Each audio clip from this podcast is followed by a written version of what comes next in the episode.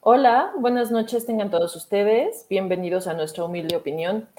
Eh, esta noche vamos a hablar de un libro bien interesante, pero antes que nada les voy a presentar a mi querido amigo Julio César Cobos, arroba el Cobos. Buenas noches, Cobitos, ¿cómo estás? Bien, Carla, ¿tú cómo estás? ¿Cómo te, cómo te trató el mes? Bien, con muchas lecturas, con una lectura sensible, pero muy chola.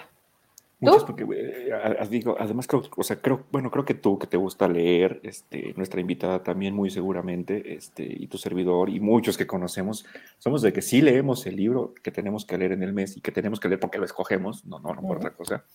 Este, pero además estamos leyendo otras cosas al mismo tiempo, ¿no? Sí, tengo, no lo voy a decir que es mala costumbre, pero tengo la costumbre de leer como tres libros o cuatro al mismo tiempo, porque de pronto como que me, me, me saturo de uno y me brinco al otro y luego así.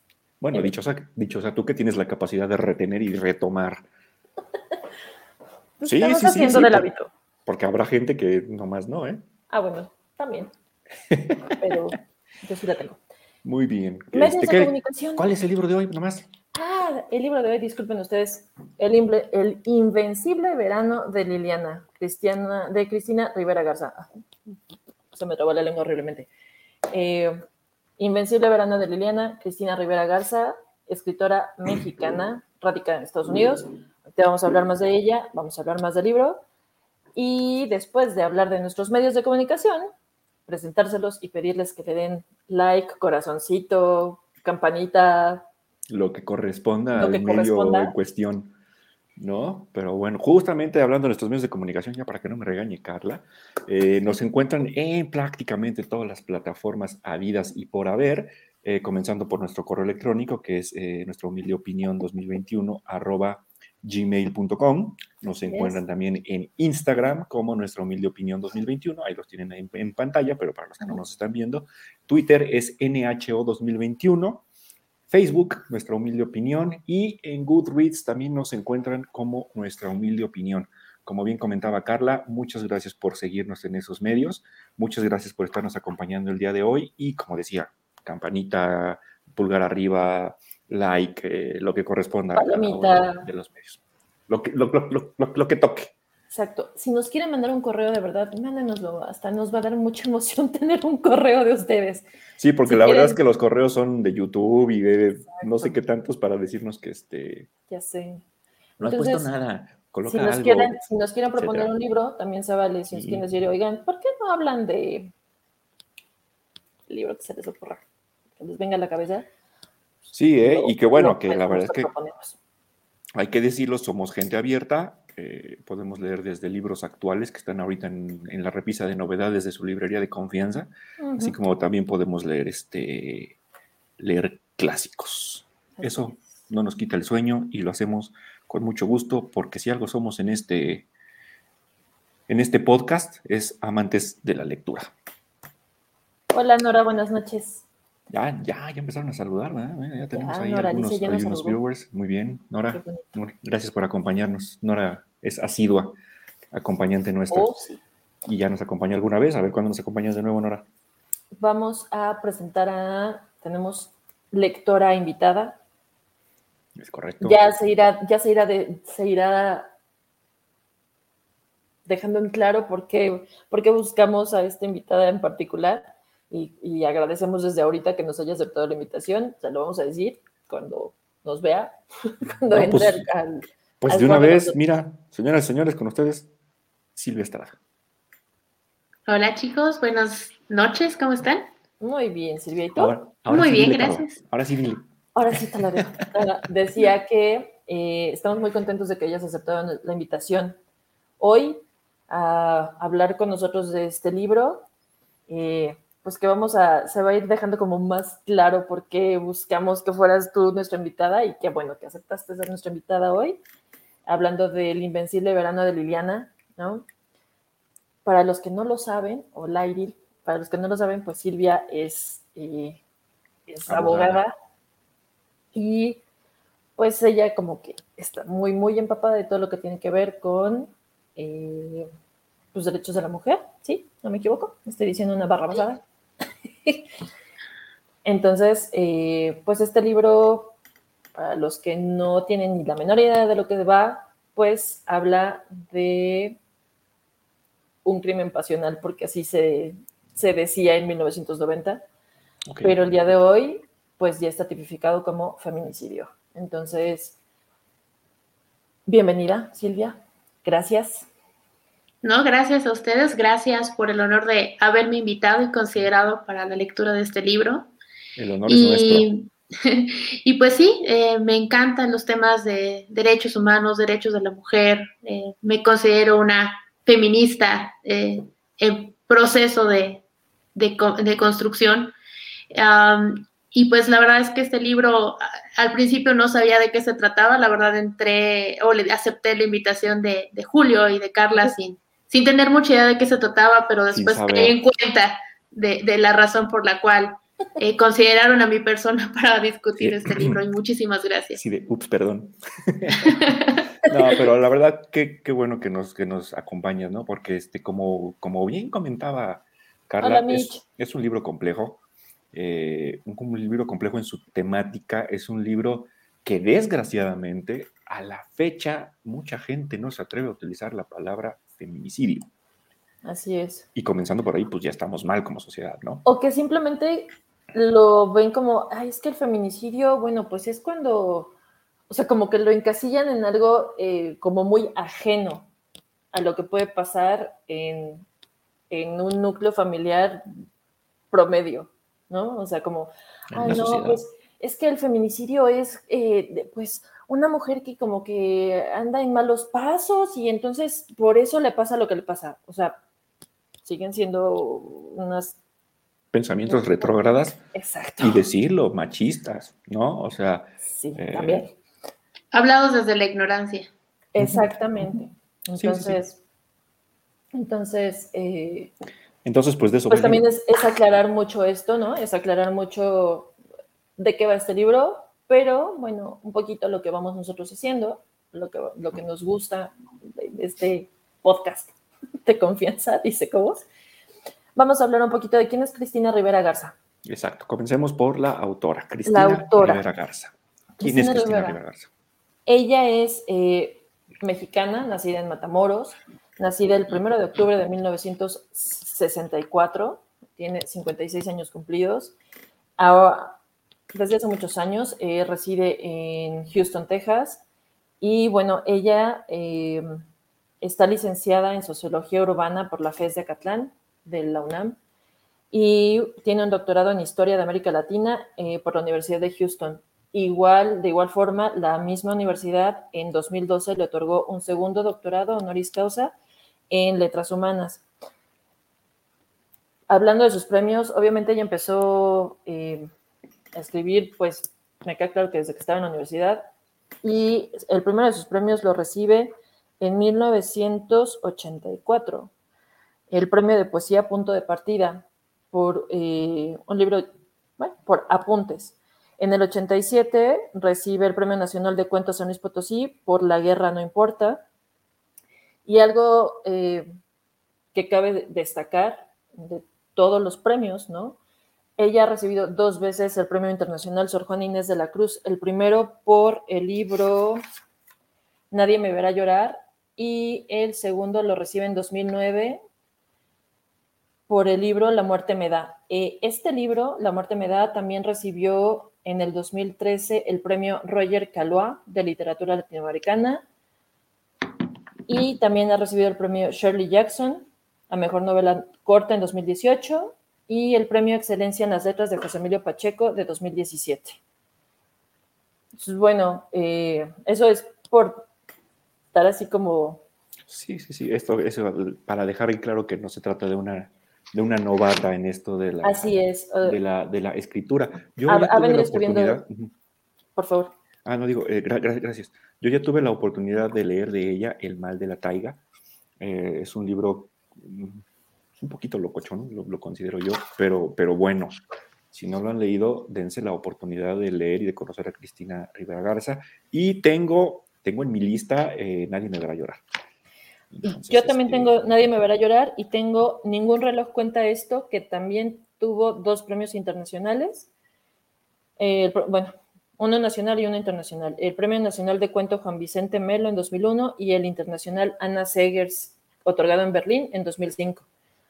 Entonces, eh, actualmente ella imparte clases en la Universidad de Houston, también ha dado clases en la Universidad de California, dio cátedra en el TEC de Monterrey, Campus Toluca, y en otro montón de universidades, ¿no? Bueno, a mí no me dio clases, pero, este, pero sí la conocí ya como compañera de trabajo, compañera porque ella estaba adscrita a la parte académica ya en, la licenciatura en Ciencias de la Comunicación justa, justamente, este, y yo estaba pues, en la parte administrativa, pero eh, la verdad es que la traté muy, muy, muy poco, pero lo poco que la traté, hijo, es una gran mujer. Este, no me voy a atrever a, decir más, más que la impresión que me dio es que es, una gran mujer. Eh, muy echada para adelante. Me acuerdo que llegó un día a, mi oficina un tanto cuanto enojada. Es una anécdota que les voy a contar. Eh, porque no estaba montado un, no me acuerdo si era una presentación de un libro o, qué era, no estaba montado en el auditorio, este, el auditorio 3, que seguramente conocieron ustedes, y este, y, pues así como que, ay, oye, qué, y como que me la hizo un poquito de, un poquito de jamón, al final de cuentas el, el, evento salió bien, pero eso, eso me dijo mucho de su personalidad y, y, grande, grande, grande Cristina Rivera Garza, y es algo que a mi juicio, ya lo platicaremos, viene a demostrar con este trabajo de investigación, eh, con este libro que es El Invencible Verano de Liliana. Así es. Perdóname, Carla, ¿ibas a decir alguna otra cosa?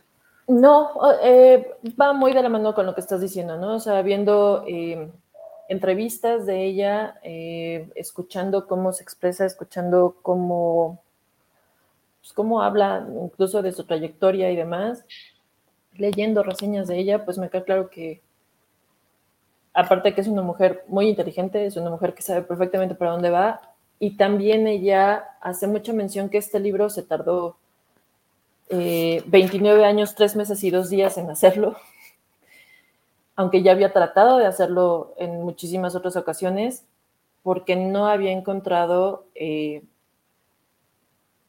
la voz que necesitaba ese libro. Hay una, encontré una cita de ella que me pareció muy interesante, porque ella eh, dice respecto a la literatura ¿no? y a lo que se escribe hoy día, ella dice que a lo mejor la falta de lectura no está relacionada con los hábitos ancestrales de los mexicanos, sino con la ausencia de libros que causen reacciones. Por eso siempre voy a estar del lado de los libros incómodos, que no necesitan carta de buena conducta para existir. Creo que es mucho lo que tú estás diciendo de, quién es, ¿no? o sea, ella dice, pues, ¿por qué va, va a haber solamente libros que te acomoden? Esos libros, está bien, nadie va en contra de ellos, pero... Sí, es, que bueno, o sea, no es tan mal esos libros tampoco, simple y sencillamente tienen otra función.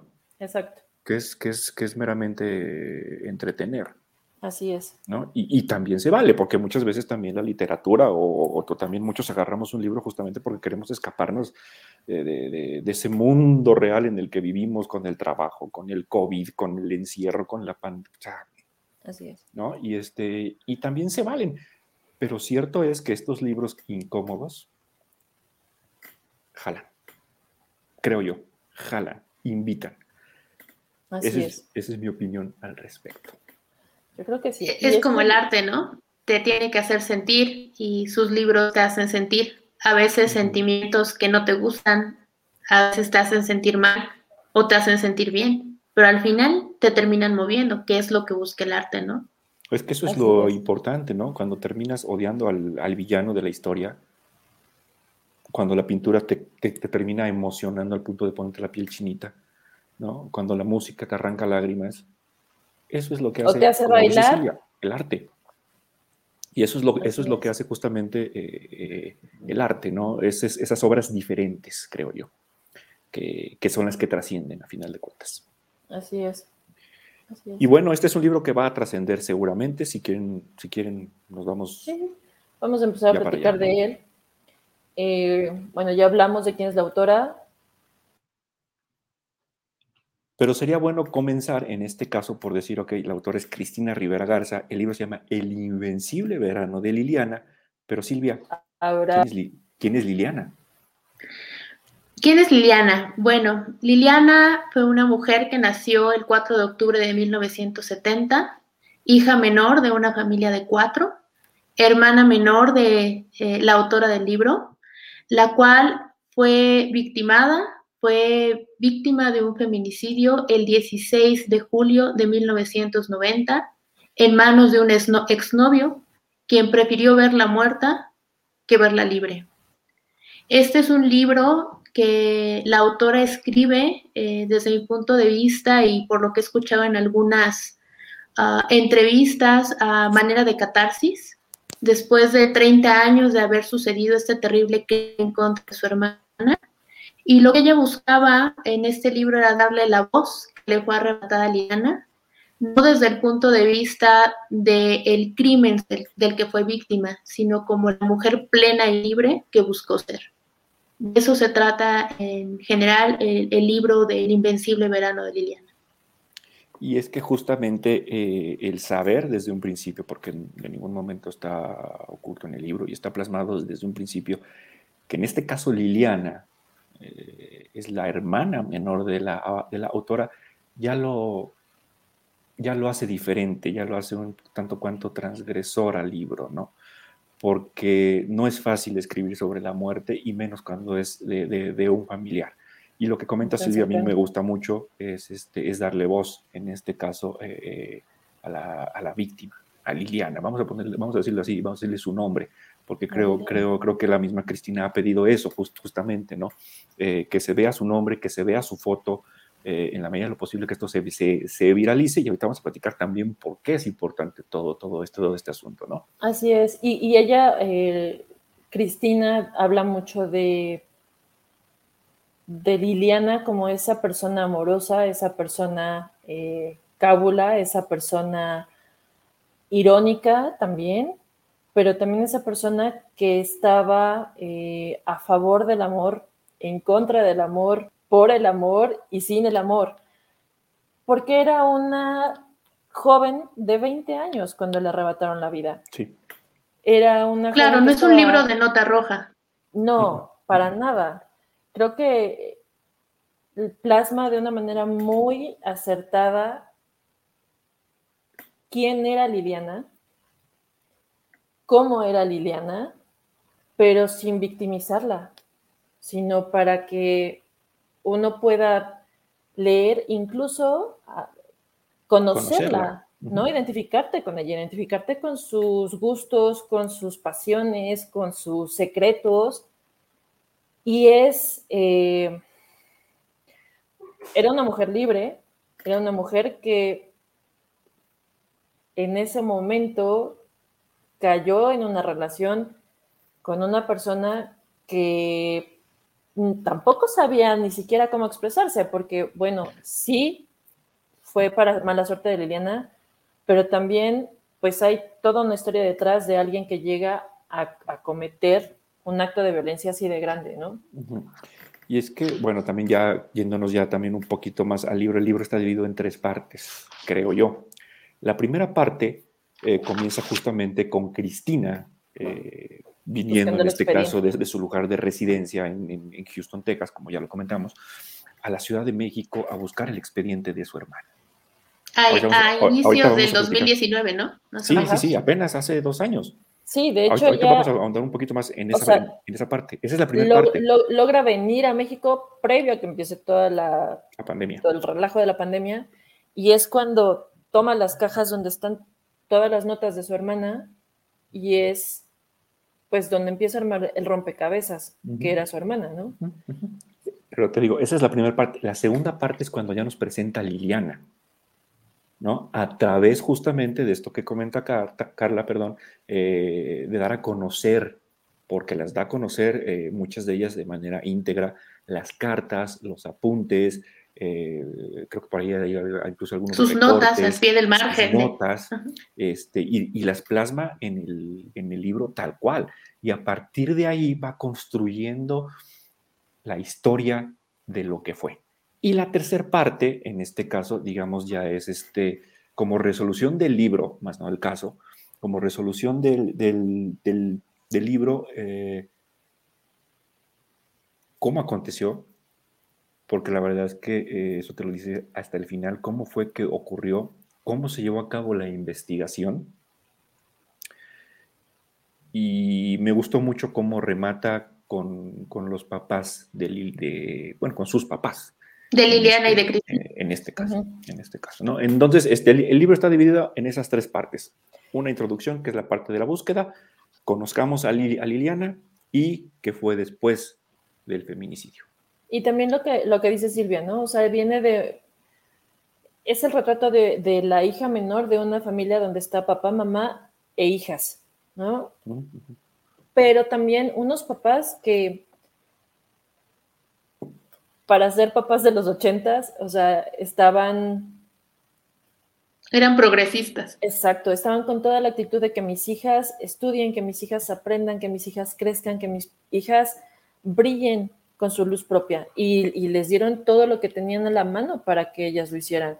Tan es así que, bueno, pues vivían en Toluca y cuando ella termina la preparatoria, quiere estudiar arquitectura y como su hermana ya se había ido a estudiar a la, a la Universidad Nacional, pues ella se va a la Ciudad de México también a estudiar, ¿no? A sus 18 años. 8 años. Se va, se va a la Ciudad de México sola a vivir a Escapotzalco. Entonces... bueno, se inscribe en la UAM, la carrera que elige es arquitectura, que está asignada en este caso al campus que está en, en Azcapotzalco. Así es. Y, pues bueno, ¿no? Encuentran una, estoy diciendo una casa, pero en realidad no era una casa. Es un departamento, ¿no? Un departamento, un cuarto pequeño donde, donde, Liliana puede, eh, puede vivir muy cerca del, del, campus universitario. Es, es correcto creo que si me permiten, eh, tenemos de compartir con el público que este es un libro en el cual es difícil no sentirse identificado en algún punto, ¿no? Es una familia, como decíamos, de cuatro integrantes, papá, mamá, dos hijas, de clase media, de clase que, clase que fue luchando y tratando de tener una vida mejor y causalmente eh, la sentimos más cerca a nosotros porque la historia o gran parte de la historia de Liliana en vida se llevó en Toluca, ¿no? Va y, viene a Toluca. Y va y viene a Toluca mucho, entonces es, es curioso, ¿no? Porque eh, al menos yo le comentaba a, David cuando estaba leyendo el libro que me sentí tremendamente identificada y tocada con Liliana y su historia. Eh, Habla de cómo llegan a Toluca por casualidad, su papá siendo ingeniero agrónomo, eh, originario de Tamaulipas, que en algún momento se ganó una beca en el TEC de Monterrey, Campus Monterrey, y que tienen la decisión de venir, eh, bueno, de, de tomar un empleo y tenía dos opciones, Baja California Norte o Toluca. Y su papá decidió venirse a Toluca y aquí iniciaron una vida cuando ellas tenían más o menos cuatro y ocho años, ¿no? Una Toluca de los años 80, ¿no? principios de los 80, y aquí eh, Cristina vive poco tiempo y ella misma dice que no le gustaba la ciudad y a la primera oportunidad dejó Toluca. Digo, nada que no hayamos escuchado ni vivido nosotros. No, pero, además, eh, pero, pero, pero Liliana, por el contrario, vivió su infancia y su adolescencia en Toluca y se sentía de aquí y cada que podía regresaba por los lazos que le unían a la familia.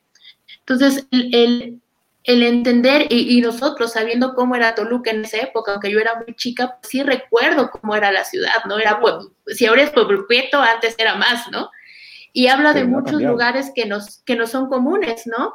Habla del volcán, habla de Almoloya del Río, habla de la Prepa 5, habla de San Carlos, Morelos. del Mercado Morelos, habla, habla de la alberca de este, la que está en Heriberto Enríquez y Toyoca, ¿cómo se llama? Esta eh, ay, se me fue el nombre de Filiberto Naves, Filiberto Navas creo que era. Bueno, yo por las referencias digo que es Filiberto Navas, ¿no? me suena que, era esa. O era esa o era la Olímpica. Exacto, eran esas dos opciones. Precisamente habla de, de una Toluca, que bueno, pues nosotros tres siendo de Toluca, pues obviamente lo identificas. Yo le, le comentaba a Cobos en algún momento, o sea, la descripción que hace Cristina, no como su hermana, sino ella, las descripciones que hace de, de los cielos profundamente azules y brillantes de invierno en Toluca, ¿no? De esas nubes que no se van, que se quedan estáticas, de ese volcán que siempre te está observando, y también del amor que su papá llegó a sentir incluso por el campo en Toluca, ¿no? O sea que las bromas que le hacía a otros investigadores de no, es que la papa se hizo, eh, o sea, se, eh, eh, no es peruana, la papa es del volcán de, Toluca. ¿no? Del Nevado. Del Nevado. Entonces, obviamente, claro que nos identifica. A mí hubo muchos momentos en los que distintas situaciones por las que pasa Liliana, me identifiqué plenamente con ella o identifiqué muchas situaciones que escuché y que vi con amigas mías en la preparatoria, ¿no? En la carrera. Sabes que eh, te, bueno, también te describe a Toluca, incluso te describe su sociedad. Sí, claro, sí, sí, sí. Y te digo, no es que no conozcamos. ¿eh? Aunque mucha gente dirá que no, pero bueno, este, eso, eso ya es otro, otro punto. Pero justamente lo que comentas, eso nos pega a nosotros un poquito más, porque conocemos los lugares donde se desarrolló gran parte de la vida de Liliana. Así es. La alberca, la Prepa 5, el Mercado Morelos, etcétera, etcétera, es más, etcétera. El cementerio donde está Liliana. claro, no, lo dicen, pero un Toluco sabe dónde es. Deja tú el cementerio, incluso te dice dónde está el negocio del presunto asesino. y digo presunto pues, porque, porque no ha sido juzgado. Nosotros la ley, pues bueno, ¿no? Sí, sí, sí, porque la ley, pues es la, es la ley. Pero incluso te dice dónde está el negocio en Avenida Pino Suárez, no recuerdo qué número. 2006 fíjate, tú sí lo aprendiste.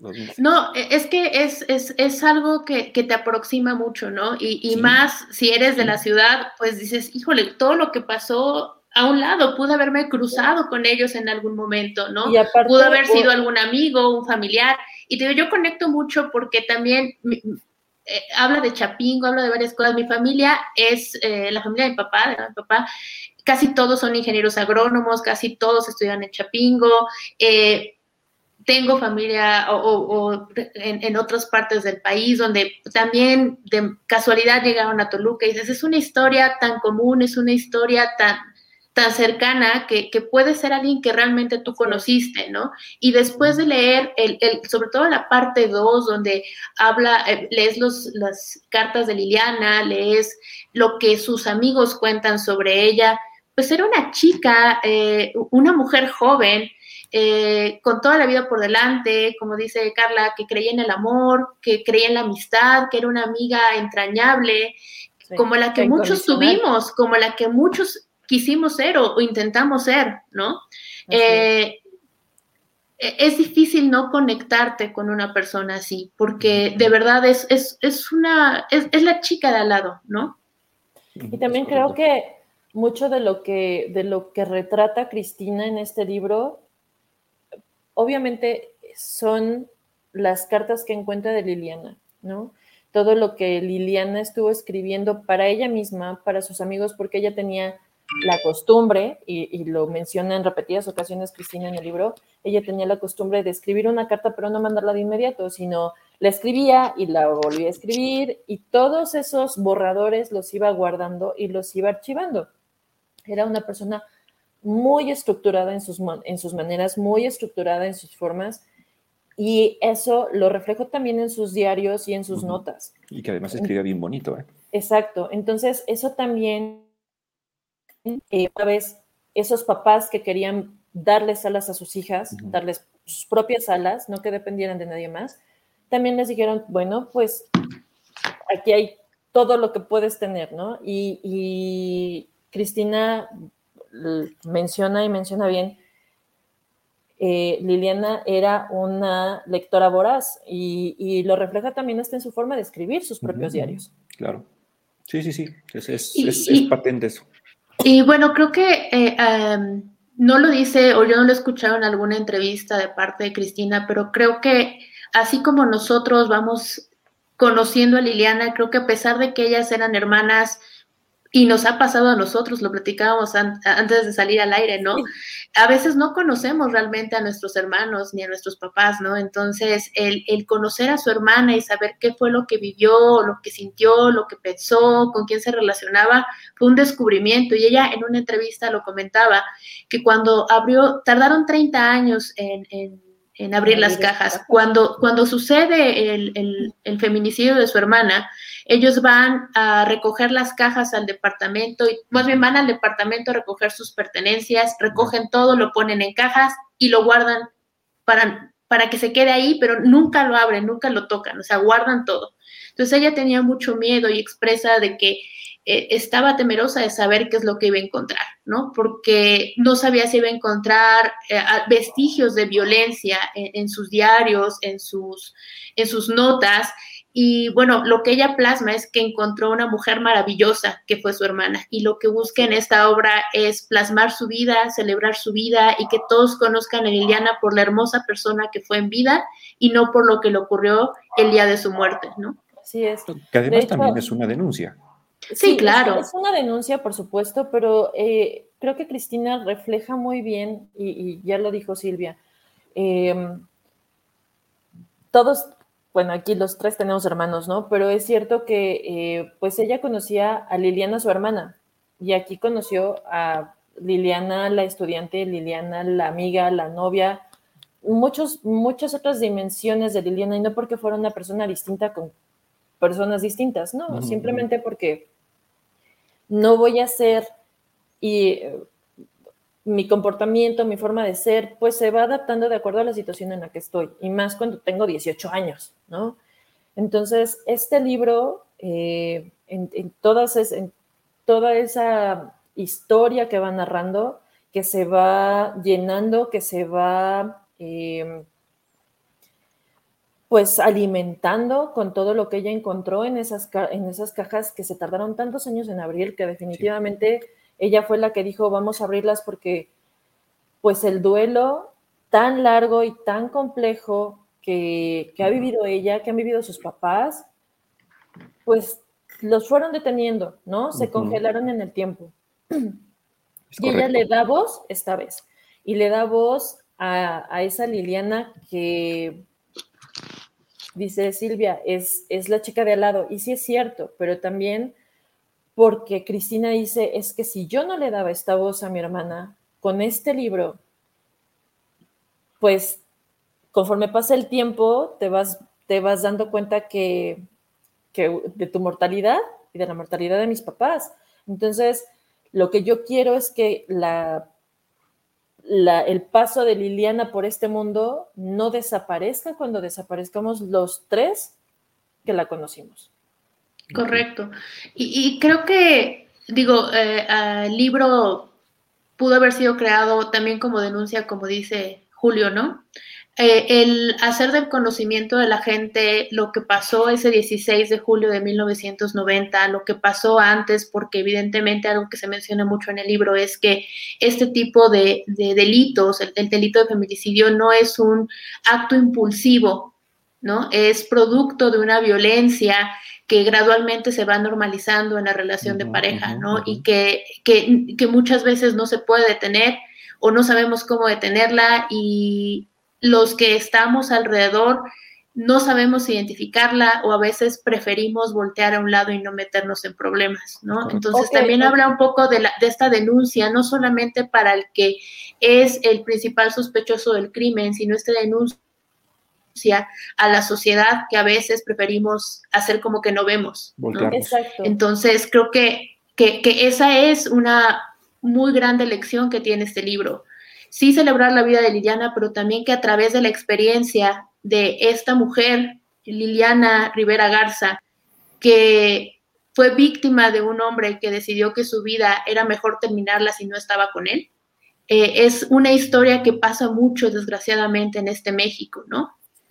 Eh, las estadísticas siempre las decimos y ya sé que a lo mejor algunos de los que están por ahí han de estar hartos de escuchar esto de mi boca, pero en México se matan 10 mujeres al día ¿no? Estamos hablando que en 1990 no había un delito tipificado o llamado feminicidio y, se clasificaba como homicidio calificado u homicidio simple. Y los, las notas rojas lo decían como crimen pasional. A las cosas hay que llamarles por su nombre y esto es un feminicidio. Es un delito de odio por el hecho de ser mujer. Es correcto. Entonces, es muy importante también estas lecciones que entre líneas nos va diciendo Cristina, ¿no? Sobre todo en la primera parte del libro. necesitamos entender ante qué problema nos estamos enfrentando como sociedad, porque este es el caso de Liliana, pero hay 10 mujeres al día que mueren asesinadas en manos de sus parejas principalmente. Así es. Y, como dice Venus, ahí el, libro justamente es eso, ¿no? Al final la ayudó a trascender.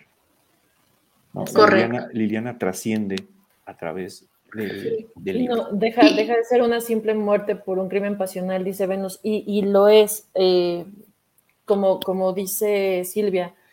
También creo que cada, o sea, que las cosas suceden por algo y creo que también Cristina probablemente se tardó tanto porque tampoco tenía el vocabulario que quería para poder escribir este libro, porque ella, lo, ella lo, menciona, ella no quería escribir este libro con términos patriarcales, porque no es así. Lo que dice Silvia, hay 10 mujeres al día en México, sí, ya sé que no es nada más en México, pero pues aquí es donde vivimos, entonces es del que, del que vamos a hablar, ¿no? Y es donde vivió Liliana. Y el hecho de que muchas veces uno vea ciertos comportamientos, escucha ciertos comentarios, note ciertas actitudes que como que no te gustan, como que algo no, no te cuadra, pero también o no lo identificas o estás ya tan estructurado en, en esas mentalidades patriarcales que piensas que, bueno, pues es que, bueno, pues sí, es que pues así los educaron, ¿no? Eh, ¿Sabes cuántas veces he escuchado el, es que el señor no deja que la señora se ponga falda porque es que el señor no le gusta? Y es que viene, es que, es que, son muchas cosas, Carla, porque ahí, también viene el típico de que ella se lo buscó. de hecho, lo hablo muy al principio, ¿no? De, de, cómo victimiza, cómo se revictimiza a, la víctima y, y cómo arrastra a la familia, ¿no? Porque habla mucho que de, esta parte del duelo donde ellos por no exponer a su hermana y que supiera la sociedad lo que le pasó, fue un duelo privado, ¿no? Sí, y que también fue, algo difícil. El, señalamiento, o sea, revictimizan a la víctima y revictimizan a la familia y ni siquiera los, vamos, ni siquiera los dejan tener un duelo, pues como se les pega le van a tener, pues, pero que ellos lo escojan, porque es, bueno, pero es que de seguro los papás la dejaban que se fuera por ahí. Es que los papás no estaban al pendiente. Si te, si te, vas a, eso, a esa época, justamente como ya lo comentamos, en los ochentas, pues es que a quién se le ocurre, a qué señorita decente se le ocurre, se le ocurre irse a vivir sola a la Ciudad de México. ahorita lo escuchas todavía en Toluca. Sí, sí, sí, pero imagínate entonces. ¿Cómo es que los papás la dejaron ahí vivir sola? ¿Cómo es que a ver, tú no sabes qué es lo que está pasando, tú no sabes cómo era su dinámica, tú no, o sea, se emiten juicios contra, no contra la víctima nada más, sino contra la familia completa. Y no estás viendo que en realidad aquí a quien tienes que enjuiciar de manera tan severa y tan cruel es el que perpetró el, el crimen. El crimen. No, no a Liliana, en este caso, no a sus papás, no a su hermana. Es correcto. Sino a Ángel González Ramos, el exnovio que decidió que ella, si no estaba con él, no estaba con nadie. Presuntamente. Presuntamente. Sí, digo, es que. Y ya lo dijiste pues, tú, entonces ya queda. ya queda pero, aquí arriba presuntamente. Algo, algo que es muy importante, ya yéndonos al, libro particularmente, es eh, la primera parte. La primera parte, como, como ya, lo, ya, lo, ya lo comentamos hace unos minutos, es cuando, cuando Cristina viene a la Ciudad de México y decide eh, ir a la fiscalía, es la, es la fiscalía, ¿verdad? La, PGR, ¿no? La que a todo, ajá. Bueno, la que antes era la PGR. Está ahí en el centro y decide ir a buscar el expediente. ¿Y cómo te describe el edificio burocrático, viejo, este? Sí, sí, sí, o sea, es que bueno, todos los que somos mexicanos, que vivimos en México, que hemos pisado una oficina de gobierno, sabemos que es deprimente. Y, y, así. O del Seguro Social. Y así como la describe, así es. ¿no? Los vericuetos por los que tienes que pasar, un pastillo, sales al patio, subes una escalera de metal que, yo la me copia, que era la de incendios. Muy joven, aquí no se puede la copia. Voy a sacar la copia porque aquí no, la burocracia. y aparte, afuera obviamente hay las 20 changarros de copias, ¿no? o sea, y, el, y el periplo que tiene que hacer en este caso Cristina, porque le dicen, sí, pero es que no está aquí, porque como estamos hablando que era en el centro de la ciudad, como eso se llevó a cabo en Azcapotzalco, pues tiene que ir para allá y tiene que irse ya. Yo le recomiendo que se tome su tiempo porque salen a comer de las, a las 3 de la tarde y regresan a, a las 6. Bueno, pues ¿qué hacemos? Bueno, pues vamos, comemos y a las 6 estamos allá y se van para, para allá y empezar otra vez ahí. Y las, y las palabras que le dicen, este, perdón, nomás para, para, para, culminar con, con, esto, y las palabras que le, que le dicen, no recuerdo textual, pero es, híjole, pues a ver si está porque pues los expedientes no son eternos. Así es. ¿No? Y, a, mí en lo personal desde ahí me dio coraje porque dije, a ver, me queda claro, no son eternos. Y pueden sufrir un incendio, una inundación, lo que tú quieras, algún desastre natural, en algún terremoto se puede haber caído, se puede haber perdido. Sí, eso es cierto, pero es un caso que no está resuelto. Es la, el caso de una, muerte no resuelta, ¿no? Es, ¿Cómo se puede perder, traspapelar, archivar, este, y ya se archivó y ya se perdió el archivo porque no es eterno pero... Y sí pasaron 30 años, o sea, sí, sí, sí me puedes decir, pero el caso no está resuelto. Entonces, y no, y no sé, Silvia, tú eres abogada. ¿Un caso de estos prescribe? No, el homicidio no, según yo no. Ahí es, eh, bueno, fíjate. La verdad es que yo, ya, yo, tiene muchos años que no sé de materia penal, pero según yo no. Bueno, yo como lector mortal, no soy abogado, yo no lo sabía, pero a mí me dio coraje. A mí me dio coraje. Y la primera parte del libro termina justamente cuando salen de, la, este, de esta oficina en, en, en Azcapotzalco y se van. Ella y su acompañante a cenar. Sí, que también te iba a decir, ahí en esa primera parte, cuando habla toda la peripecia de ir a la Procuraduría o a la Fiscalía y al archivo muerto y todo eso, cuando ellas van a comer y que habla que fueron a comer al cardenal del Hilton, eh, este sentimiento de culpa que ella dice, ¿no? ¿Cómo, ¿Cómo puedo yo estar aquí comiéndome este queso, esta tortilla, esta salsa, este rico platillo, si ella ya no está, ¿no? O sea, a pesar de que han pasado 30 años, el dolor sigue vivo como el primer día y ese día iba más sensible porque tenía la esperanza de encontrar el archivo, ¿no? Eh, y es triste porque, porque no importa si Sí, y no importa si es un archivo, un expediente de hace 30 años, de hace un año, de hace seis meses, eso es a lo que se enfrenta la mayor parte de la gente, ¿no? Cuando busca eh, un expediente para tratar de, empujarlo y que se mueva para que acceda a algo que es lo más mínimo que se tiene que pedirle al Estado, que es justicia, ¿no? Llámese de cualquier tipo de crimen, pero sobre todo de un homicidio, ¿no? Claro. Correcto. y lo que hay una parte cuando está esperando a que regresen de comer, ¿no? Que está sentada y, describe hasta cómo están los árboles, se están moviendo y está pensando tanto en su hermana y está pensando tanto en, en si es, incluso si es correcto o no es correcto que lo esté haciendo, en cómo se identifica también con el, esa empatía que ella empieza a generar, ¿no? Que ella que empieza pues ya a, a, a sentir en sus manos de esto es lo que estoy haciendo yo 30 años después, pero pues es lo que hacen todos los días. Todos los días. Todos los días. Y que incluso ve en algunos rostros de, de burócratas, ¿no? Que llega y, mire, ya le traje la copia con la firma del Espíritu Santo. Y pues el burócrata así de, pues sí, pero es pues que no es aquí, ¿no? No es aquí. o a ver si lo encuentro. Hijo, a ver si está, si no se perdió, si no está archivado, si no se quemó, si no se cayó. Es que, pero bueno. Mira, la segunda parte del libro, es que justo la falta de impulso procesal también cuenta para que se archive un expediente. Tiara, pues sí, pero ese tipo de cosas, no, lo que dice es que si no, si no se hacen promociones, si no vas y das seguimiento al expediente, pues hay expedientes que se archivan, ¿no? Eh, se, se llama que se sobreseen, se cierran inconclusos y tan tan, ¿no? La verdad es de que yo no estoy nada familiarizada con la materia penal, pero básicamente es eso, el impulso procesal es el que estés metiendo escritos, se reciban de, ida y de vuelta escritos, tratando de resolver. Es, el estar Hola Rose. Chingue, pues, para que las sí, dice fácil, dice Tiara, dice el que esté friegue y friegue para seguir con el caso, es básicamente pues eso, ¿no? Entonces, regresamos a eso, o sea, la empatía que empieza, que ya siente o que ya es capaz de sentir Cristina en, cuando, cuando abre, cuando va a tocar la puerta, que creo que los tres llegamos a la conclusión de que entendemos que sigue tratando de recuperar algo por parte de las autoridades, pero no queda muy claro, ¿no? Es correcto.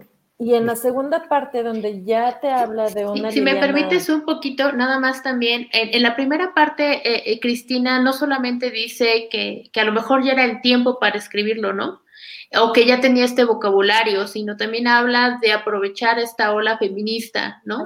Entonces, habla mucho de esta parte y, en el libro se van a encontrar cosas que han pasado recientemente, como la marea verde, como las marchas del 8 de marzo, eh, y, particularmente eh, algo que la toca a ella y que dice, yo puedo resolver o intentar resolver el asunto de mi hermana, es eh, cuando se dicta sentencia contra el asesino de Leslie Berlín que es la chica que murió ah, ahorcada en la UNAM con un cable de teléfono, ¿no? Que, su mamá no dejó el caso, ajá, que su mamá no dejó que el caso se enfriara, que su mamá dio ese impulso procesal para que siguiera y se le acaba de dictar sentencia de 45 años al homicida. bueno, y al feminicida, ¿no? Que no que no dejó que se calificara porque ya se había calificado y juzgado de suicidio. Corrígeme tú en los términos como suicidio cosa que se probó que no fue cierto y como bien comentas, perdóname, fue ahí donde te, donde te interrumpí, lo de este que ya se dictó sentencia contra ah sí contra el contra el feminicida no entonces en ese momento en ese momento a lo mejor el tiempo ese tipo de casos el ver que hay más apoyo y visibilidad por parte de la sociedad si no bien de todos de una parte importante de la sociedad de hablar sobre temas de violencia de género, de hablar sobre el feminicidio, etcétera, y le dé el pulso a Cristina para que haga después de 29 años, no sé, tres meses y cuatro días, que empiece realmente con esto que ella siempre quiso escribir, que fue hablar sobre la vida de su hermana, ¿no? Entonces, nada más como para terminar esta primera parte de, de todo este peregrinar en las instituciones de, de, la Procuraduría o la Fiscalía para encontrar el expediente, ¿no? O sea, un peregrinaje pues inacabable, ¿no? Es, es así como tocar aquí, tocar allá, ir, venir, regresar, más paciencia, más papeles, más documentos, más copias, más todo, ¿no? Sí, es como bien dices, es un peregrinar. Pero, pero ya cuando ella, en la segunda parte, cuando, cuando realmente empiezas a conocer a Liliana, no Liliana el expediente judicial, no Liliana. La persona. Eh, el, la víctima. La víctima de un crimen pasional de acuerdo a los periódicos del momento o la víctima de un homicidio eh, simple. Simple. Sino, eh, Liliana, la hermana, Liliana, la estudiante, Liliana, la soñadora, esa Liliana que, que también creo que leyendo el libro como tanto hombre como mujer, esto no es exclusivo de una mujer, leyéndolo te identificas como, ¿no? Esa persona de 18 años, de 16 años, incluso esa persona de 16 años que está en la preparatoria y un chico te empieza a buscar y te empieza a seguir y, o tú eres el chico que pues, te gusta mucho y entonces estás ahí atrás y la buscas y la llevas y la subes y la bajas y la buscas, o sea, sí lo identificas así, ¿no? Ya lo dijo muy claramente Silvia, algo que logra mucho Cristina es que te identifiques. Nosotros también, hasta como Tolucos, te identificas, ¿no? Cuando describe la prepa 5, pues sí, por supuesto, hace nada de años, pues ahí estaba pasando las vacas atrás de ellos, pues, ¿no? Cuando habla de San Carlos, ¿no? sí, fraccionamiento bien, Exacto, de ricos y políticos. yo estudié en la prepa 4 y pues también así, bueno, no había vacas, pero pues había borregos ahí en el cerro arriba de la prepa, ¿no? O sea, pues yo, yo tengo mis teorías incluso de dónde vivían, porque yo siempre he vivido, bueno, mis papás vivieron siempre por esa zona, la Sinoteca, la Jiménez Gallardo, toda esa parte de Metepec que te describe, dices, o sea, es por aquí, o sea, ellos caminaron por aquí. Y aparte, un, un Metepec que no tiene nada que ver con el Metepec de ahorita, ¿no? Sea, un Metepec que pues ahí como... El Metepec cuando, cuando había, bueno, todavía hay, pero ahí había más vacas, había milpas y demás, ¿no? pero a mí lo que me gusta de esta segunda parte del, del libro, además, por supuesto, de las cartas eh, de Liliana, es que conoces a Liliana no solamente a través de sus cartas, sino a través de los ojos de sus amigos. Eso me parece Porque Cristina se dio a la tarea de buscar a los que fueron compañeros de clase, a los que fueron amigos, con las personas con las que viajó, porque narra una... Un viaje a Oaxaca. Un viaje a Oaxaca. A Oaxaca y a, Guerrero. A diferentes puntos, y a Acapulco que no quería. Que no quería, este, te, narra todo eso. Entonces, conoces a Liliana, la persona, como, bien ya lo, ya lo comentaron, a Liliana, la persona desde el punto de vista de los demás, de la gente que la rodeó y de la gente que convivió con ella, pues en esos últimos años que fueron los de, bueno, los últimos años de su vida que fueron los de universidad. Sí, y, también, o sea, cómo empieza a ser eh, uniones muy fuertes con algunas de sus amigas, ¿no?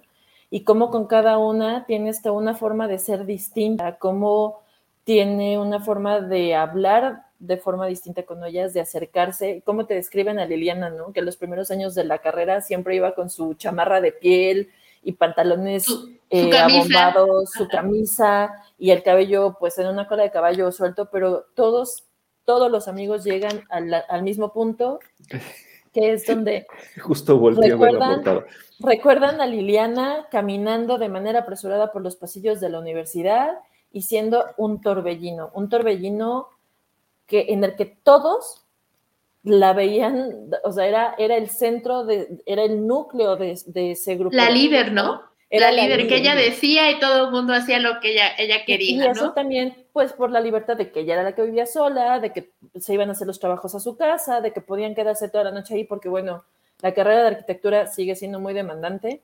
Ese para mí fue otro conecte, ¿eh? O sea, mi papá es arquitecto y cuando me cuenta sus cosas dije, sí, o sea, el respirador, la maqueta, el para plano. o sea, mi este hermana es arquitecto, mi hermana se graduó a finales de los 90 de arquitectura, entonces todo lo que describen de cómo estudian de sus entregas, de sus proyectos interminables donde están toda la noche. Yo tengo recuerdos del grupo, del equipo de trabajo de mi hermana trabajando toda la noche en la casa. o sea, y, es que así, era, Liliana, ahí en, su casa, justamente porque es por vivir sola, ahí eran los puntos de reunión. Así es. Y también el punto de reunión donde vamos a dormir, vamos a echarnos la cerveza, vamos a bailar, vamos a... A fumar sus rally, ¿no? Sí, sus rally apestosos.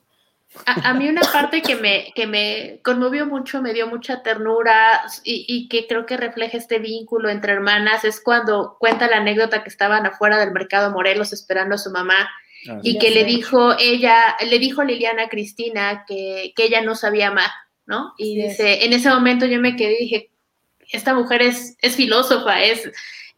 Esa parte me, me conmovió mucho, ¿no? Porque en realidad eh, demuestra lo que Liliana era, era una persona amorosa, ¿no? Y era una persona que genuinamente amaba y que podía identificar cuando alguien no, o ella creía que podía identificar cuando alguien no podía amar, ¿no? Y, la verdad es que al final, pues, nos damos cuenta que no, no lo logró, ¿no? No logró identificar esas señales de alguien que no te ama.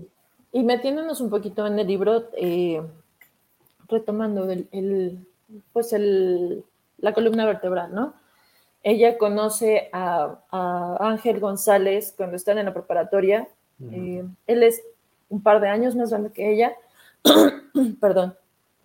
Y pues él le gusta mucho, entonces empieza a buscarla, empieza pues a cortejarla y demás, ¿no? Pero conforme se va dando la, la relación, conforme se van acercando, conforme se hacen novios incluso, en las mismas cartas de Liliana al principio se, nota pues esa emoción, esa...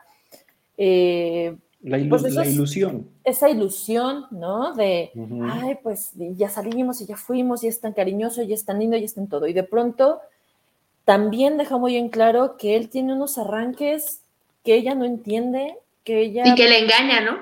Ajá, pero al principio es esos arranques de, de enojo y de furia, de celos, de posesión que ella pues no, no, entiende, no sabe por qué está pasando eso. Y luego él la engaña, ¿no? Y, empiezan a entrar en ese círculo vicioso donde, pero voy a cambiar, pero no me dejes, y, y, se empiezan a ver señales que hoy ya se sabe que son señales de alerta, pero que en ese momento, pues Lidiana ni siquiera estaba muy segura si tendría que haberlo hablado con alguien o si era una señal clara de que ella tenía que salir corriendo de allí, pero donde em, él, ciertamente cuando ella se va a la universidad, la empieza pues a hostigar, la empiesa a perseguir. la empieza a acosar también porque él no entra a la universidad. Entonces él le... Está sin oficio ni beneficio. Sí, y bueno, mi impresión, totalmente mi impresión, es que él se siente eh, menos que ella, porque ella se va a la universidad, a la Ciudad de México, está estudiando una carrera y él no logró pasar el examen de, de admisión a la universidad. Entonces, creo que eso también genera el, ah, no, bueno, pues entonces, aunque yo no esté, pero tú tienes que estar conmigo y tú tienes que hacer lo que yo te diga, y, y, sus mismos amigos lo mencionan, ¿no? O sea, de pronto empieza a ver una figura, ¿no? Que, sí, también frustrado, Piara, empieza a ver una figura que de pronto se aparece en la universidad, que de pronto se aparece en la casa de Liliana, que de pronto vamos Va y caminando, viene, ¿no? ajá, vamos caminando, llegando a su casa y hay un güero chaparro, esperándolo afuera de su casa y pues a ella ni le va ni le viene a veces, a veces la ves muy triste por ello, o sea... Yo te voy a decir que los amigos sí sospechaban algo ahí, ¿no? pero, pero tampoco lo identificaron, ¿no? Eh, por lo que dicen, no, no, no, no tenían, lo veían tan de lejos y, y tampoco que... Incluso no tenían claro quién era. Yo, yo te iba a decir, por ahí decías que a lo mejor Liliana no pudo identificarlos. Yo, yo digo, yo les he contado, ¿no? Yo no tuve un tema de violencia doméstica, tuve un tema de acoso laboral, de violencia dentro del centro de trabajo.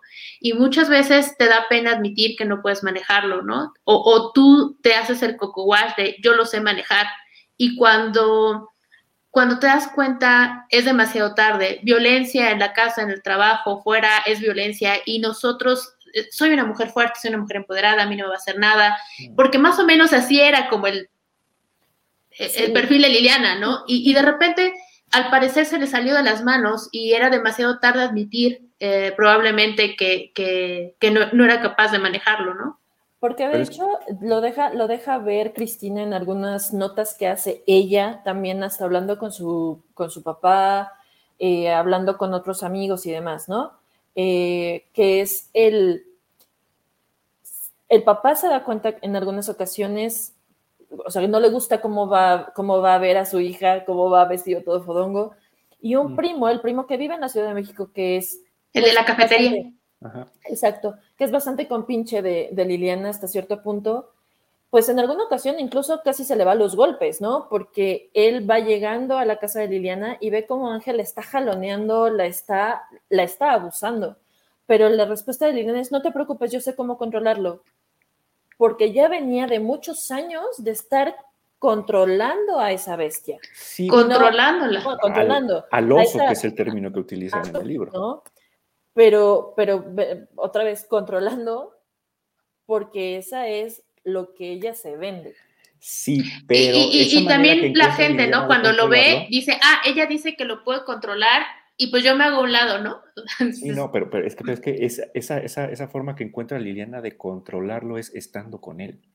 Claro. Incluso te lo manejan así en el libro, porque, porque en el mismo libro incluso te dice Cristina que él amenazaba con quitarse la vida él si ella no estaba con él. Y eso es violencia. A, mí me pasó una vez, no voy a decir el nombre porque algunos conocen al susodicho, pero a mí sí me pasó una vez que una persona así me dijo, es que si no vuelves conmigo yo me voy a matar. Tenía yo 16 años, si no mal recuerdo, y la verdad es que sí le dije, neta, si mañana me entero que te diste un tiro, me va a doler, sí, pero culpable no me voy a sentir. E, esa es la treta más Bill, ruin. ruin que te pueden hacer. Claro, pero muchas veces no, eh, solamente es contra él, ¿eh? ¿no? o contra, contra él mismo, porque también uno no sabe si la amenazó contra su, familia, porque él sabía exactamente dónde vivían, dónde están los hermanos, la papá, la mamá. O sea, uno, uno no sabe, porque también hablan mucho de que muchos se dieron cuenta de que portaba un arma. Sí. Ángel, Ángel iba armado y sí lo deja ver en algunas de sus cartas, sí lo deja ver eh, Cristina también como donde ella va armando rompecabezas. Y también por lo que, todo lo que Cristina se alimenta de, todas esas señales que hay eh, para, para, la violencia, que eh, probablemente ella no estaba nada más amenazada o, se sentía comprometida porque él decía que se iba a quitar la vida o porque le iba a hacer daño a ella, sino porque podía hacerle daño a sus papás, podía hacerle daño a, quien fuera, ¿no? Ah, lo que contaba, ¿no? Que empezaba una relación y de repente los cortaba de tajo. Uno no sabe si este hombre les decía, andas con él y lo mato, ¿no? Y dices, oye, por protegerlo, no ando con él. Es, que, es, lo que te digo, e, e, su manera de controlarlo era estando con él. Así es. O sea, y, bueno, y eso no está bien, y no está bien en ninguna relación. pero, pero, también lo dice, no hay, no hay que juzgar porque nadie, ¿eh? porque nadie en sus zapatos sí, no, no, no, va a reaccionar como la sociedad esperamos que reaccione, y eso es bien importante, ¿no? Es algo que, que, debemos evitar, que es juzgar a la víctima. No, ¿Por qué? porque están en sus zapatos. No es juzgarla a ella en absoluto, creo que más bien es eh, el, de, el el tratar de retratar o el tratar de identificar, ¿no? Que si tú ves que tu amiga te dice, no, no te preocupes porque yo sé cómo controlarlo, tu amiga, tu hermana, tu mamá, tu tía, tu vecina, tu, la señora que te ayuda. Sí, o sea, o el jardinero, el mensajero, el primo, pues, o sea, yo sé cómo controlarlo, mm, tú lo acabas de decir, Silvia, o sea, va a ser demasiado tarde para cuando esa bomba explote, ¿no? Es correcto. Sí, es que esa ya es una señal de alarma. Exacto. Entonces, creo que eh, creo que Liliana tomó mucha voz, tomó mucha fuerza, y no nada más por Liliana, sino por todas las mujeres que sufren de violencia, porque no necesariamente creo que el, creo que el asesinato, creo que el feminicidio es la culminación de un camino larguísimo. Es un grado de violencia, máximo. Exacto. Sí, sí, sí. Lo que, lo que yo les comentaba la otra vez que platicaba ahí en La Morena es, no minimicemos el tema de la violencia cotidiana en micromachismos con un piropo, con un, ay, este, no es sí, cositas así, porque eso va escalando en violencia y lo máximo y lo más visible es un feminicidio, ¿no? Exacto. Y no hay por qué llegar a eso. De hecho, Cristina habla mucho de un libro, ¿no? Que, que salió, que se llama, en español se llama Sin marcas visibles, de Rachel Snyder, eh, que habla sobre esto. Y en México hay algo similar que se hizo, no me acuerdo si fue la UAM, el POLI, la UNAM, no me acuerdo, pero el violentómetro, ¿no? que creo que eso es muy bueno, que las mujeres eh, lo conozcamos, que sepamos identificar esas señales sutiles o no tan sutiles de violencia y sepamos pedir ayuda. Exacto. Porque lo peor que probablemente podamos hacer es tratar de guardarlo en secreto por el que dirán y que después sea muy, muy, muy tarde, ¿no? Y tal vez no tanto por el que dirán, tal vez ahora está empezando a cambiar esa, esa parte, ah, sino por el, es que no, yo puedo, yo puedo, yo lo controlo, yo sé cómo. Mm, no es que no puedas, no es que no sepas, es que sola, sola se empieza a salir de las manos. Y lo que dices, la violencia se va escalando. O sea, violencia no es nada más que es, la combinación más terrible y tremenda, pero el simple hecho de que, oye, es que, te voy a poner un ejemplo muy tonto, ¿no? Oye, es que voy a ir a tomarme un café con mis amigas y que te hagan una cara, que te cuestionen por qué, a qué hora vas a regresar, por qué vas a ir, o sea... ¿Y por qué, vas, vestida así? ¿Y por qué te maquillaste? O sea, si son tus puras amigas, ¿por qué? Ajá. O que te revisen el teléfono, ¿no? Sí. Y, cositas así. Ahorita dicen mucho los memes, ¿no? De, ay, la tóxica. Pues es que es lo mismo, el tóxico y la tóxica. O sea, la, la mujer también loca que a ver, déjame ver tu teléfono para ver con quién estás hablando. Oye, espérame. Esas relaciones, no importa si es la violencia de mujer a hombre, de hombre a mujer, están mal y tenemos que saber identificarlas, ¿no? Mira, yo me acuerdo mucho, y esa es una historia que contó, me, contó mi madre hace chorrocientos años, ¿no? Ella trabajó muy buena parte de su vida en la planta de Chrysler aquí en Toluca. Aquí en Toluca. y eh, pues se llevaba muy bien con muchos de los ingenieros de ahí, pues tenía que trabajar con ellos. Y hubo uno de ellos que le dijo de manera puntual que por favor si se le llegaba a encontrar en la calle, no lo saludara. Y mi mamá así como... ¿Por qué? Oh, está bien, pero ¿por qué? Es que mi esposa me pega. Y mamá de momento pensó que era broma y hasta se rió. Y que, le, que el ingeniero dijo, no, es que de verdad, si una mujer me saluda, mi esposa me pega. Se le arma. Y te estoy hablando de finales de los ochentas. O sea, y ahorita, bueno, en su momento era como, ¿qué onda con eso? Pero pues claro, también se tiene que visibilizar. Y en este caso, bueno, estamos hablando. Exacto, nada más que desafortunadamente se da 10 contra 1, ¿no? Sí, sí. Sí, eso es correcto. También por eso lo que dices, el violentómetro, el, el saber reconocer las señales y que incluso uno como amigo, como familiar, como... Como colega. como colega, que tú también lo sepas identificar, ¿no? Vámonos al final del libro, señoritas, porque si no...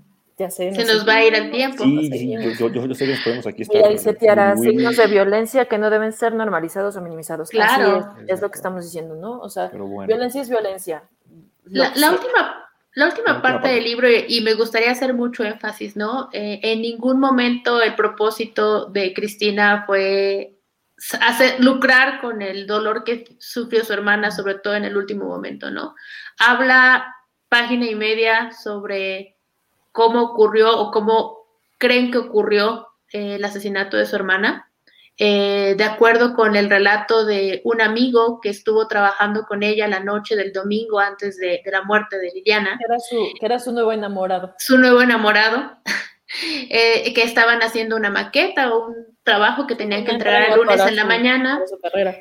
Y, bueno, que al otro día él se había comprometido de llegar temprano por Liliana para ir a entregar eh, el trabajo a la escuela y no le contestó y pensó que le estaba haciendo una broma y cuando la encuentra, la encuentra en la cama muerta, ¿no? Eh, no, no, no vale la pena, ni siquiera es el propósito del libro hablar sobre, sobre el acto, porque es lo, menos que queremos hacer o, o, lo que la autora quería hacer, ¿no? Pero habla mucho sobre los días o los momentos a partir de que encuentran a su hermana muerta, qué fue lo que pasó, cómo, cómo se entera ella, cómo se enteran los amigos, cómo se enteran los papás. Y yo creo que esta es la parte que platicábamos eh, Carla y yo antes de, entrar al aire, que es la parte más desgarradora, ¿no? Cómo, cómo, cómo le dices a una familia que está destruida.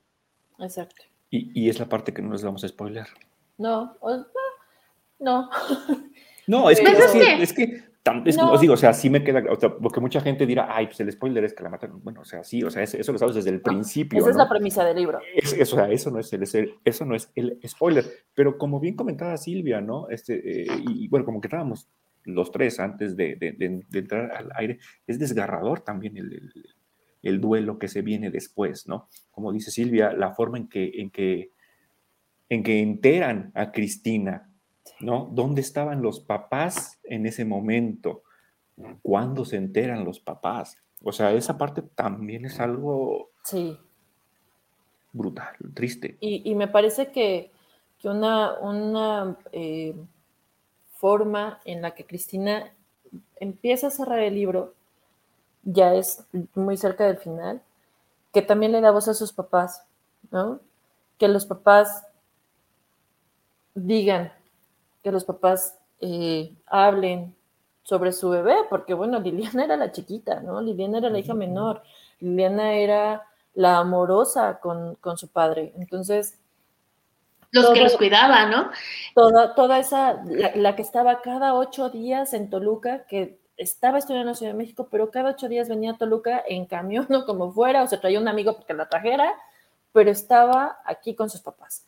Entonces, creo que sí creo que sí es. ¿Y cómo eh, cuenta cuando, cuando van a la tumba de Liliana, justo cuando abren por primera vez los panteones durante la pandemia y que están limpiando la, tumba y que le dice a sus papás que, que quiere abrir el expediente de Liliana y que quiere las cajas, ¿no? Y pues pensando que sus papás iban a decirle no, al contrario, en ese momento respiraron y se sintieron, no voy a decirlo aliviados, pero como parte de liberar ese estrés, ese duelo contenido y decir, vamos a hacerlo, ¿no?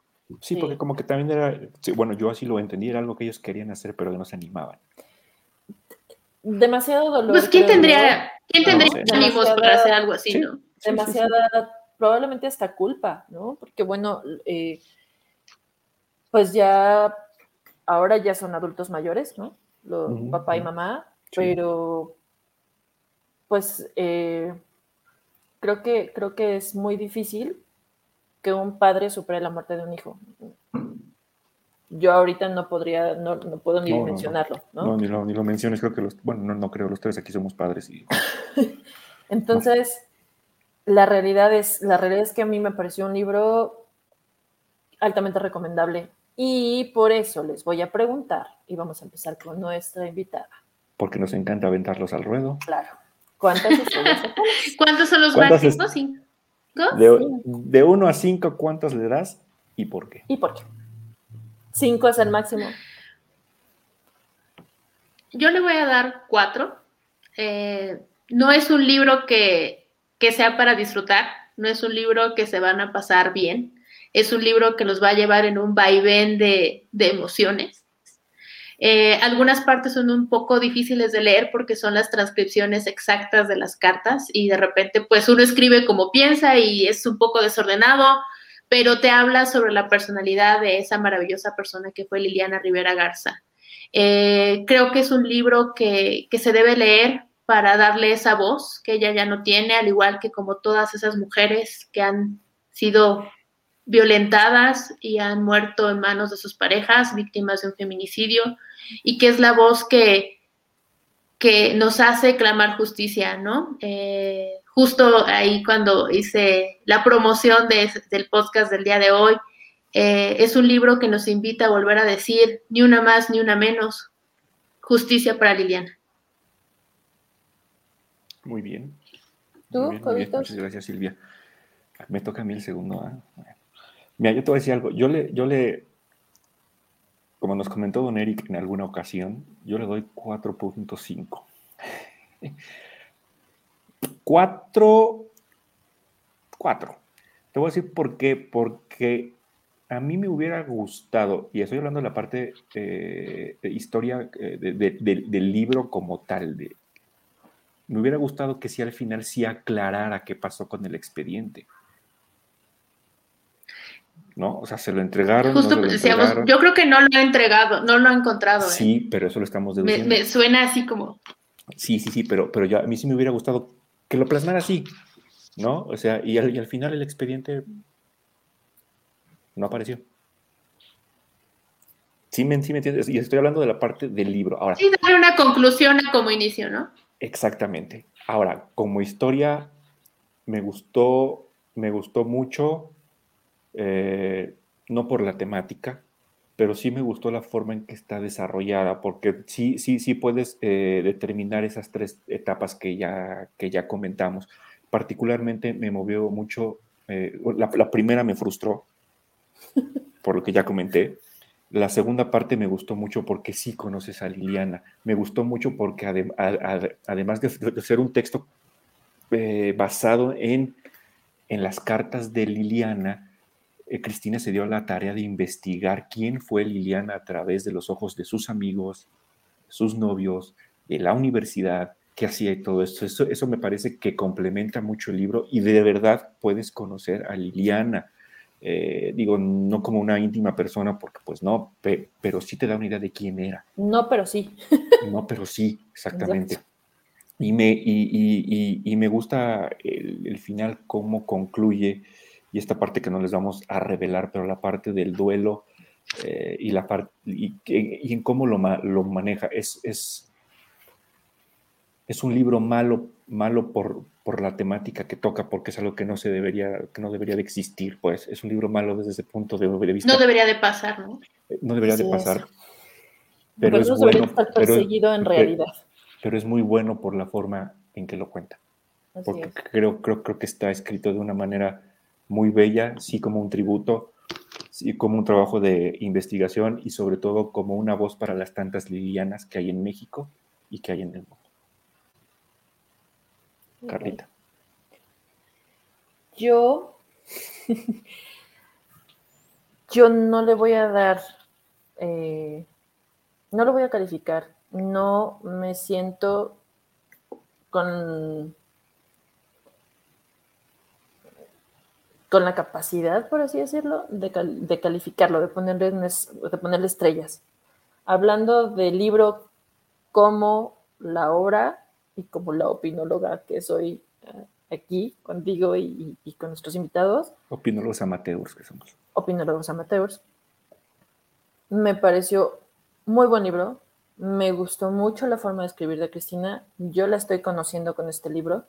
Me quedan pendientes muchos de los libros que, que ya publicó eh, pero creo que este libro, al no ser una novela, al no ser ficción, sino ser un, tributo a una realidad que vivió alguien que, que conforme fui pasando las páginas me pareció tan cercano, no le puedo poner cuatro, cinco, tres, dos estrellas.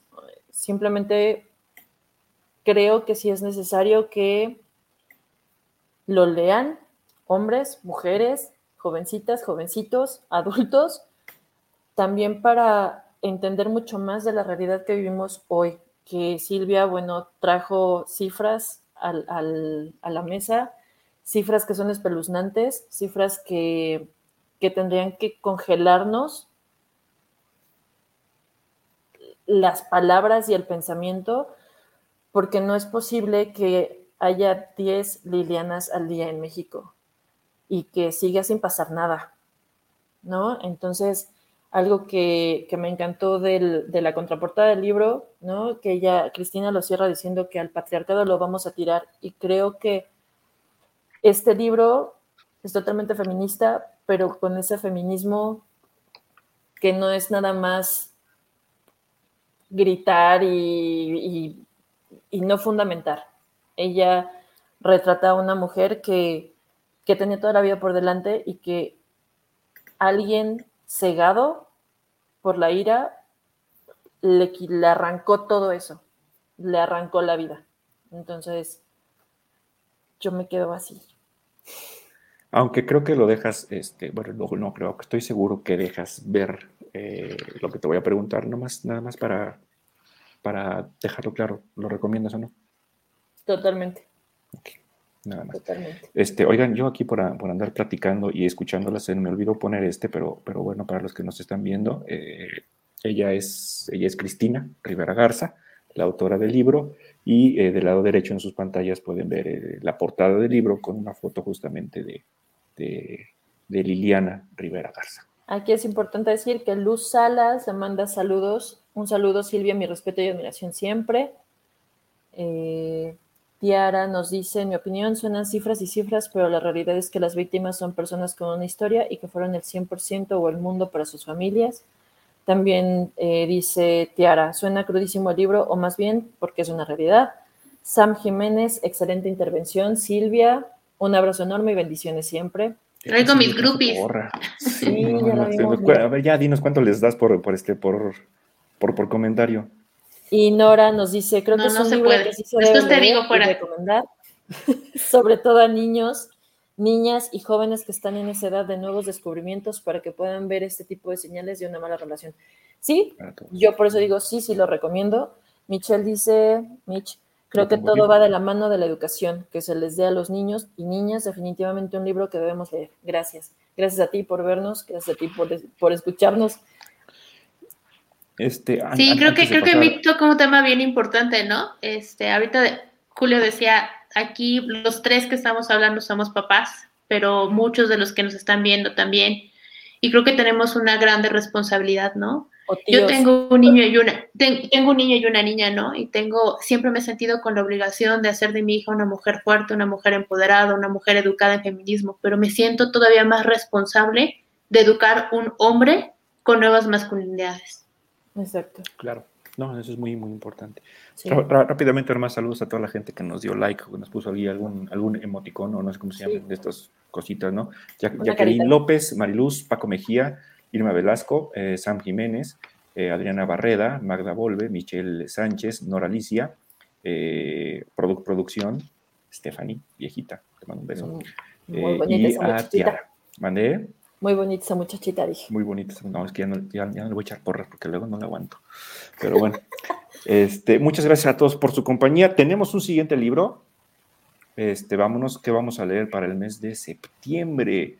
El mes de septiembre, eh, déjame, ¿dónde, ¿dónde, lo tengo? Porque como no lo, no, lo, no lo he comprado, no sé si tú lo tengas por, por ahí, Carla. Sí, lo tengo, nada más que tengo que salir corriendo por él. Ah, bueno, no, aquí, aquí, lo, aquí lo, lo pongo, en, es como normalmente enseñamos el libro. Bueno, en esta ocasión eh, vamos a leer a Santiago Roncagliolo y un libro que se llama Y líbranos del mal. Escritor peruano. Interesante este, la premisa del libro se ve, sí, es lo que te iba a decir justamente, se ve, se ve interesante lo que se lee, se ve interesante, pues la gente que yo la ha leído lo ha reseñado bastante bien.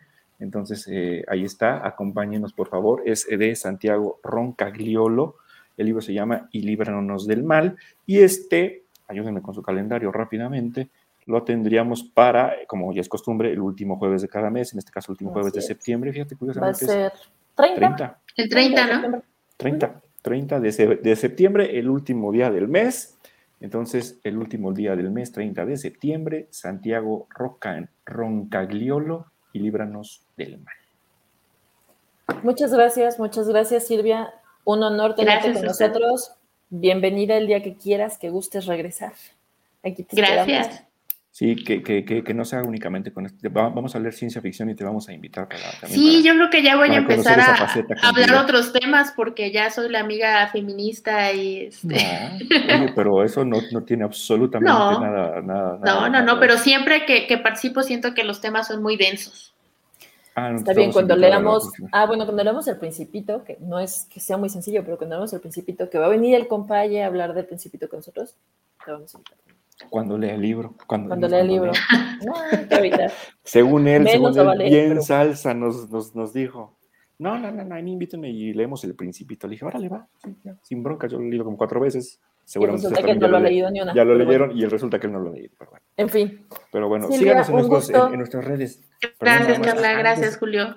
Antes de síganos despedirnos, en nuestras redes, ahí están en, en, en, pantalla, en Instagram, nuestra humilde opinión 2021, en Twitter, NHO 2021 en Facebook nuestra humilde opinión y en Goodreads también como nuestra humilde opinión. Mándenos un mail, aunque sea para estrenar la, la ah, condenada cuenta. Y también en, en, en, YouTube. Ah, y en YouTube también estamos. Entren al canal, denle campanita. Ay, no tengo el YouTube, ¿eh? lo voy a agregar. También es con nuestra humilde opinión. Pónganle campanita, denle like, este, hagan así como adelanten el video si les da mucho flojera escucharnos, pero... Pero, pero, pero, o pónganlo en velocidad rápida así como para hablar como el... Exactamente. Perdón, Silvia, te interrumpí, si estabas comentando algo. No, no, no. Para finalizar. ¿No? Estaba viendo los comentarios por acá. Ah, bueno, pues muy bien. Pues muchas gracias a todos. Gracias, Kiara. gracias a todos por escucharnos.